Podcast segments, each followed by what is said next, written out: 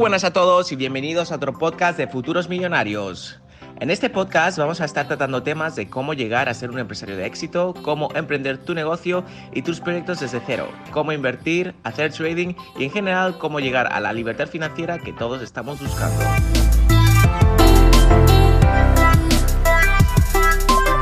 Voy a estar publicando podcast semanalmente, así que te invito a que seas parte de la comunidad de Futuros Millonarios y te suscribas para no perderte ni un solo episodio, que estoy seguro que te ayudará a conseguir tus objetivos a corto plazo.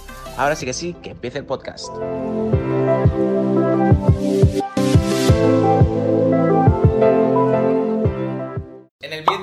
Respondiendo las preguntas que me habéis estado haciendo en Instagram sobre el mercado y el sector de bienes y raíces, el sector inmobiliario o más conocido como real estate. Para ello tenemos aquí un invitado que ya lo habréis visto en mi canal principal sobre los diferentes tours que hemos hecho en mansiones de lujo y en todo tipo de propiedades, así que qué mejor que él para estar respondiendo vuestras preguntas. Y nada, ¿estás preparado? Por supuesto, vamos a ver qué tipo de preguntas nos, nos llegan ahorita. Venga, vamos al lío, dentro vídeo. Ok, vamos a empezar con una pregunta así calentita para iniciarnos un poco, para romper el hielo. Que nos pregunta Barajona barra baja Carlos barra baja 28 barra baja. Vaya nickname. ¿Por qué decidiste trabajar ahí? Es una pregunta que me hacen bastante. ¿Por qué te inicias en el sector de bienes y raíces y cómo te inicias en el sector de bienes y raíces? Podría pasar horas hablando de eso, pero es muy simple. Parte de mi familia en México se dedica a la construcción y uno de mis uh, tíos construyó varios hoteles en la zona residencial y en la zona turística de Cancún y fue desde chico que me llamó mucho la atención ese sector. Y obviamente de conociendo y teniendo amigos aquí en Dubai fue que decidí venir y empezar porque es un mercado que se mueve bastante, mucho más que otros lados del mundo y pues hasta ahora va, muy bien. Vamos aprendiendo bastantes cosas aquí. Exacto, es bastante importante que entendáis de que aquí, por ejemplo, eh, Dubai es una ciudad en pleno crecimiento, por lo tanto hay una gran oportunidad en el sector de bienes raíces y eso es lo que hace que sea un tema muy jugoso y de hecho hay muchísimo movimiento en el mercado, en el sector. Hay mucha gente que entra y mucha gente que sale. Sí que es cierto que no es un trabajo fácil para muchos porque normalmente tienes condiciones que son flexibles, por así decirlos, que normalmente poca gente que lo sabe mantener, ya que la gran mayoría de posiciones de trabajo, por ejemplo, no te ofrecen salarios fijos, sino que va a través de comisiones y muchas personas empiezan a trabajar en ese sector durante unos meses y ven que no generan ventas, que no generan alquileres o que en general no pueden tener ningún tipo de rentabilidad o ventas, por así decirlo, y pues deciden moverse a otros sectores. Entonces quiero que les digas a los domingueros que realmente cuál es su punto de vista. Yo, atrás de mi experiencia, tengo claro que como cualquier sector, tienes que dedicarle varios meses hasta que tengas un portafolio de contactos y no vas a empezar a hacer dinero desde el principio, sino que os enfoquéis más en la experiencia antes que en obtener rendimientos económicos. ¿Cierto? No, claro, o sea, cuando llegas aquí a Dubai, especialmente si no tienes una red de contactos, si no conoces gente, no conoces el lugar, te va a tomar bastante tiempo, meses, incluso un año poder crear un portafolio de, de clientes, de contactos, conocer las diferentes zonas, poder entender en dónde hay transacciones, en dónde no. Así que sí, los primeros meses para el que no esté preparado es muy riesgoso y, y bueno, hay que, hay que darle caña, como dices tú. Exacto. De hecho, una de las preguntas que no, probablemente no me habréis hecho, pero te la hago yo, es cómo encuentras a los primeros clientes. Porque obviamente tú cuando llegas a una compañía de real estate, te hacen que encuentres tu propia base de datos, te hacen que crees tus propios contactos y eso es algo bastante complicado. Entonces yo creo que ahí está el juguito, ¿no? Bueno, así es. La cosa es que, gracias a Dios, bueno, yo soy una persona que puede conocer personas fácilmente y eso se me da. Entonces, cuando empecé yo a trabajar en, la compañía en la que estoy ahora, empecé a juntarme mucho con personas que llevan mucho tiempo aquí en el mercado y ellos fueron los que fueron como mis mentores para poderme enseñar cómo comenzar y me empezaron a compartir sus clientes, me empezaron a involucrar en los diferentes contratos y así fue que aprendí muchísimo. Pero lo que hice yo es conseguí uno o dos mentores que yo sabía que, que, eran bueno, las mejores personas en la compañía y fue con ellos con los que me junté muchísimo y me enseñaron todo lo que sé. Entonces es muy recomendable conseguir a, a un mentor, a alguien que, que, tú admiras y que sepas que, bueno, que te va a llevar por el buen camino. Ok, básicamente también sería algo como el networking. Lo que ha mencionado al principio sería, para este tipo de trabajo tienes que ser una persona muy social, tienes que tener don de palabra, porque al fin y al cabo es ventas. Cualquier trabajo que sea de ventas tienes que ir al mercado, tienes que atacar, por lo tanto todo lo que sean eventos de real estate o eventos de que puedas conocer a personas que estén en el sector, inversionistas o potenciales clientes, es muy importante que vayas allí y empieces a hacer una base de datos. En este caso también sí que es cierto que te puedes juntar con personas que lleven mucho más tiempo en la compañía, que absorbas su información y que puedes intentar compartir contactos, etcétera, para empezar así con una base. Pero sí que es cierto que en el futuro, mientras más te muevas en el mercado, pues más personas vas a conocer y más sencillo te va a ser de vender propiedades. Al fin y al cabo, el sector de bienes y raíces es todo contactos. Mientras más contactos tengas que te puedan comprar, pues más vas a generar dinero. Obviamente dependiendo del punto de vista en el cual lo estemos viendo. Ya que hay muchas maneras de hacer dinero en ese sector, tanto como inversionista, como broker, etc. Así que bueno, yo creo que podemos ir ya a la segunda pregunta porque nos estamos aprendiendo bastante. Pero bueno, yo creo que es muy importante que contamos nuestra propia experiencia para que así pues puedan tener diferentes puntos de vista. No, estoy de acuerdo.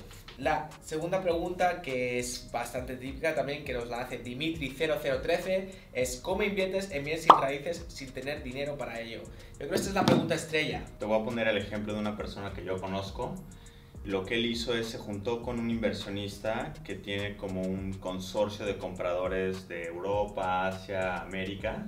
Y lo que él hace para ellos es busca propiedades que están a muy bajo precio, gente que realmente necesita el efectivo en ese momento, toma la decisión, hace las compras y él se queda con una parte de la reventa. Eso fue un poco más fácil en por ejemplo, los dos años pasados, porque aunque el mercado aquí estaba bajando, no se notaba tanto el decline y lo que él podía hacer es encontraba gente que necesitaba el dinero, con el consorcio de todos los compradores él llegaba, conseguía la propiedad en efectivo y él la revendía a alguien más, por ejemplo, un usuario final que tuviera que tener una hipoteca y hubiera sido un poco más difícil conseguir la propiedad en ese instante y lo que fue haciendo es poco a poco fue construyendo un portafolio igual de contactos y consiguiendo con esa habilidad más bien de encontrar los buenos deals que él juntó bueno, bastante capital y empezó él mismo a empezar a invertir en sus propiedades.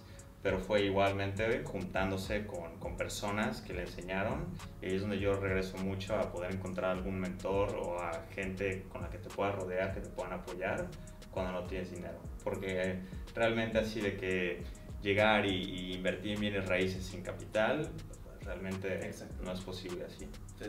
Al fin y al cabo, esto sería pues una labor de intermediario, es decir, que tú lo que estás haciendo es buscar una oportunidad de mercado como en cualquier otro negocio y juntas a una persona que tiene el capital y una persona que quiere vender a mí me gusta mucho simplificar las ideas de negocio, entonces esto es como cualquier otro negocio, ¿no? Es la oferta y demanda, por así decirlo. Entonces es como la compra-venta de coches, en general la compra y venta es muy similar en muchos sectores, ¿no? Entonces en este caso pues sería una de las muchas maneras de poder empezarse a iniciar en este sector sin inversión. Así que muy interesante. Al fin y al cabo, eh, todo lo que sea gestión y trabajar con propiedades desde un punto externo, sin que tengas que invertir dinero, es la mejor manera de poder iniciarse en ese mundo sin tener que invertir capital. O por ejemplo, simplemente pues siendo broker, que realmente no necesitas invertir, porque al fin y al cabo tú estás vendiendo propiedades de otras personas y todo funciona a través de comisión, por así decirlo. Exacto. Normalmente las comisiones aquí en Dubai de cuánto suelen ser. Bueno, depende porque hay básicamente dos mercados. Está el mercado de propiedades secundarias, eso es que son reventa de gente que la compró del desarrollador y están buscando revenderla. Por ejemplo, mercados como en Europa que ya llevan muchísimo tiempo, casi todo es mercados de reventa porque las propiedades tienen muchísimos años. Pero aquí en Dubai igual está lo que se llama el mercado primario, que es todos los nuevos desarrollos que vienen desde los, bueno, los, los que llaman developers en, en, inglés, y las comisiones varían. Eh, un developer, como los precios suelen ser un poco más elevados en algunas ocasiones, las comisiones igual son un poco más altas porque es un poco a veces más difícil de vender. Y eso estaríamos hablando de entre un 2 a un 5% del valor de venta en el mercado primario. Y en el secundario, pues depende. Ahí es donde a veces varía y depende de si encuentras a alguien que necesita el dinero, encuentras, hay más oportunidades de mover, pero realmente en general estás hablando de entre un 2 a un 4% del valor de venta. Exacto. Y por eso a mí siempre me gusta enfocarme en el mercado de lujo, porque aparte que es un mercado en el que me llevo moviendo en los últimos años y vivimos aquí en Dubai, que por lo tanto es el mercado primario, por así decirlo, y es donde más dinero hay. Obviamente, pensad que si estáis cobrando un 5%, no es lo mismo un 5% de 100 mil dólares que un 5% de un millón de dólares. La cosa cambia mucho. Sí que es cierto que va a ser mucho más complicado vender una propiedad de lujo, pero como hemos dicho anteriormente, los primeros meses, los primeros años incluso te va a costar porque eres nuevo en el mercado, porque no tienes los contactos, pero una vez que estés dentro de la sociedad, que estés dentro del globo, al fin y al cabo, no es tan complicado. Al fin y al cabo, le tienes que invertir tiempo, que tiempo es dinero, al fin y al cabo. Así que.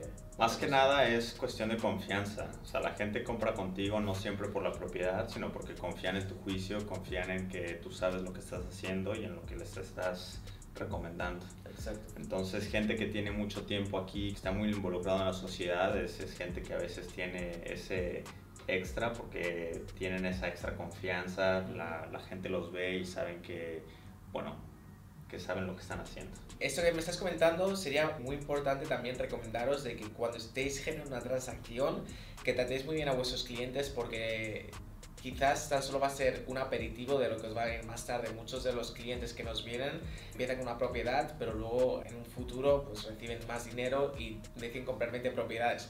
Por lo tanto, si han tenido una buena experiencia contigo, irán 100% contigo en lugar de ir con otros brokers. A mí me pasa muchas veces que he intentado hacer gestiones con diferentes brokers. La atención al cliente ha sido muy mala, no han, no han respondido a tiempo, no han sido eficientes, entonces ya no vuelvo a trabajar con ellos. Y en cambio han habido brokers que han sido excelentes, que han estado ahí dando su 100% y son aquellos brokers con los que yo siempre estoy trabajando. Ah, exacto. Yo tengo gente que, que ha trabajado conmigo por varios años ya desde que llegué y cada vez que quieren comprar, vender o tienen alguna, bueno, alguna duda de algo, algún nuevo proyecto, vienen conmigo siempre.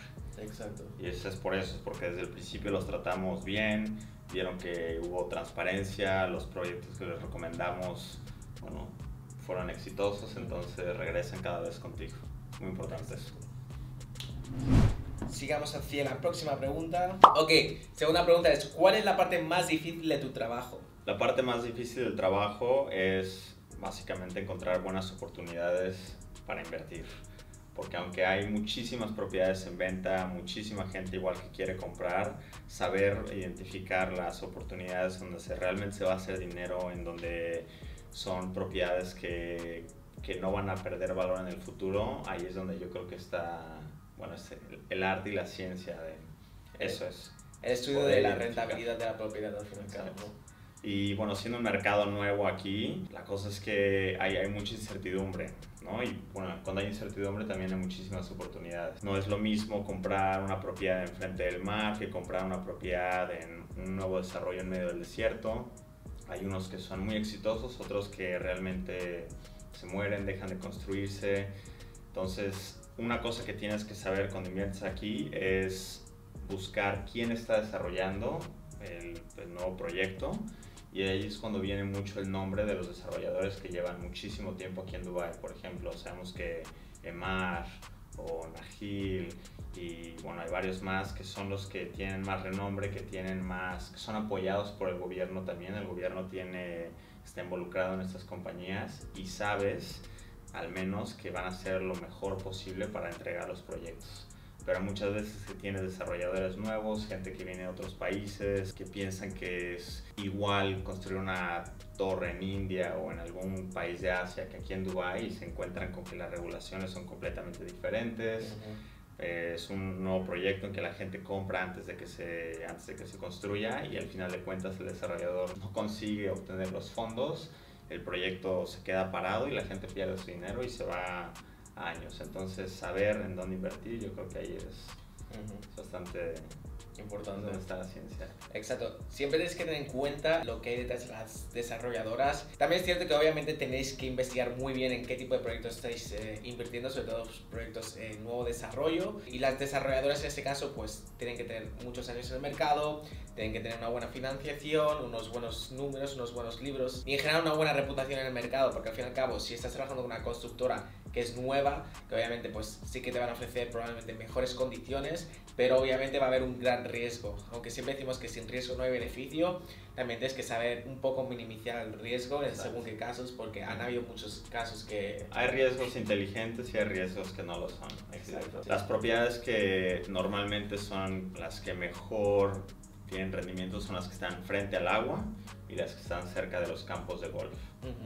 Básicamente. O sea, eso históricamente, no solamente aquí en Dubái, sino en otros países, se ve que propiedades que están cerca de desarrollos de golf, frente al agua, obviamente en, downtown, que es el centro de la ciudad, son las que mejor rendimiento van a tener. Exacto, siempre tenemos que mirar que sean localizaciones, tengan una buena comunicación, que tengan transporte, que tengan supermercados y en general que tengan una buena infraestructura. No es lo mismo invertir en una casa que esté en medio del desierto, que no haya absolutamente nada por los alrededores, que comprarte una casa en cerca del centro, por así decirlo, que sabes que estás a una parada dos paradas de metro y que realmente con el futuro pues eso se va a apreciar. Claro, pero es muy interesante igual ver que hay un nuevo desarrollo que se llama Dubai South, que es Dubai Sur, por, una, por la nueva zona donde se va a hacer la Expo de 2020. Que, que realmente es un pedazo de desierto, la gente no pensaba que iba que iba a haber mucho movimiento y EMAR, que es una de las desarrolladoras apoyadas por el gobierno, del gobierno, empezó a construir muchísimas casas, villas y realmente se han vendido bastante bien en esa zona. Entonces de repente hay sorpresas que es difícil de encontrar pero pues, a veces llegan igual. Una de las cosas que me preocupa mucho, y no tan solo a mí, sino a muchas personas, es el tema de la apreciación y la devaluación de las propiedades aquí. En un mercado como sería Dubai, que es bastante inestable, por así decirlo, que es bueno porque obviamente puedes hacer mucho dinero al respecto, pero al mismo tiempo esto va por ciclos económicos. Así que no creo que me respondas, lo vamos a dejar para el próximo vídeo, en el cual también vamos a estar respondiendo vuestras preguntas, así que ya sabéis, seguirnos en Instagram, voy a dejar aquí en la descripción el enlace a mi Instagram, donde si no me seguís, ¿a qué estáis esperando? Tenemos el mejor contenido. También vamos a estar dejando su Instagram, donde va a empezar a subir contenido de real estate, eh, diferentes eh, contenidos que vamos a estar haciendo juntos. Y cualquier duda que tengáis, si queréis invertir en Dubai o en cualquier otra parte del mundo, cualquier duda que tengáis sobre el sector de bienes y raíces, aquí está Andresito para responderos, que estoy seguro de que va a estar más que contento de poderos atender.